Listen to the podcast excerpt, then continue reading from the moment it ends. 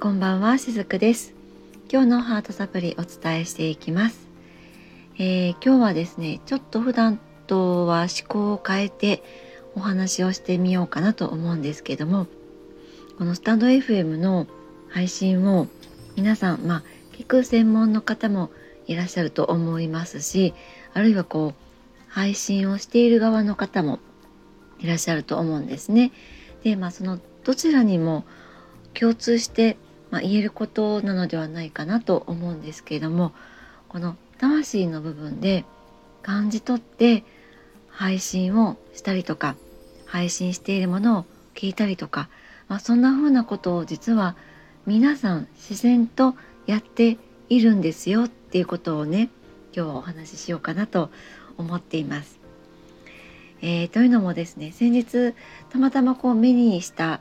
えー、目に留まったですね配信をちょっとこう聞いてみたんですけれども、まあ、その中で、えっと、その方がねこんな風におっしゃっていたんですね。えー、タイトルに惹かれてその気を聞いてみようとポチッとしてみたけれども残念だったパターン、えー、4つか5つかあるっていう感じでねこう紹介されていたんですね。でそのうちの、まあ、5つか4つあったと思うんですけれどもそのうちの一つの中にえっとね前置きが長すぎるみたいな感じで、えー、上がっていたんですねその方がおっしゃっていたんです。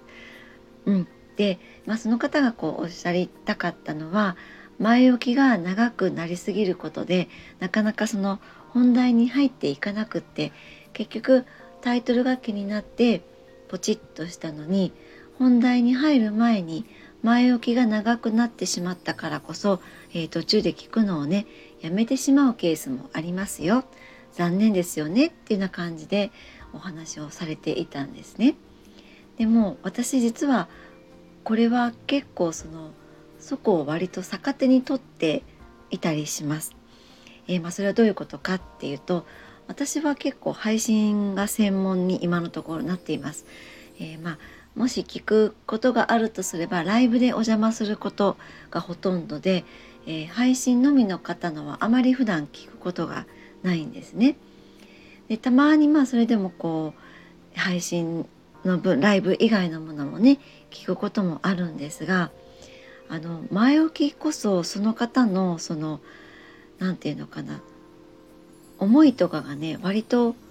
現れているものが多いと私は捉えているんですね。あるいは前置きの後にえ余談っていうところでねお話をされているような方もいらっしゃって、えもちろんですねそのタイトルに基づいて本題をお伝えしていくことって、えー、聞いてくださる方にとっては大切なことだしもちろんそこを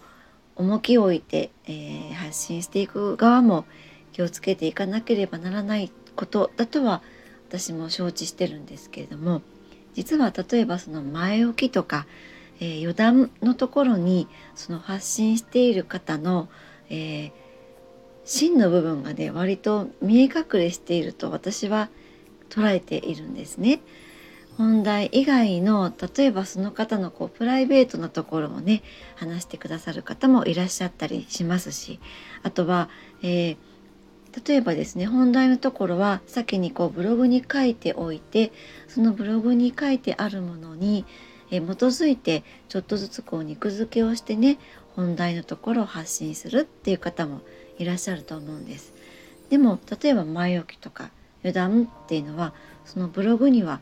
え書いてないことを発信していたりもするわけなんですよね。っていうことはその方のその本質のところが見え隠れしたりとか、えー、プライベートなところが見え隠れしてりとかするわけなので、えー、本題以上に実はこの前置きとか余談のところは、え、魅力があるものなのではないかなと私はそんな風にして、え配信を聞いてみたりとかまたは自分がその前置きをあえてお話ししてから本題に入っていく時もそういったところもちょっとこう気を配りながらえー、配信をするようにはしているんですね。というのも例えばこの目に見えるもの、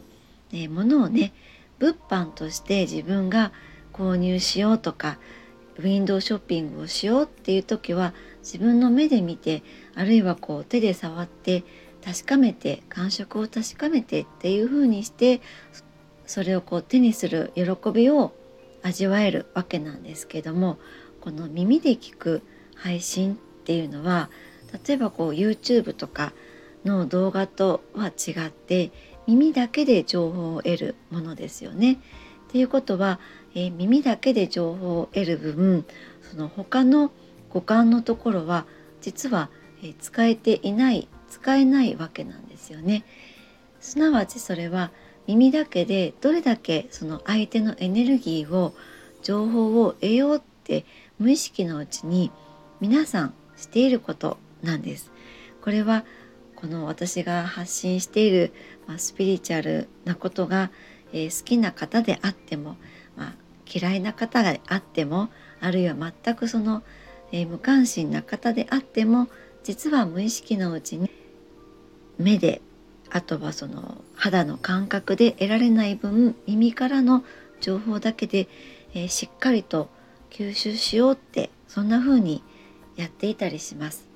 ということはやっぱりこの本題以外の前置きとか、えー、余談のところにも実は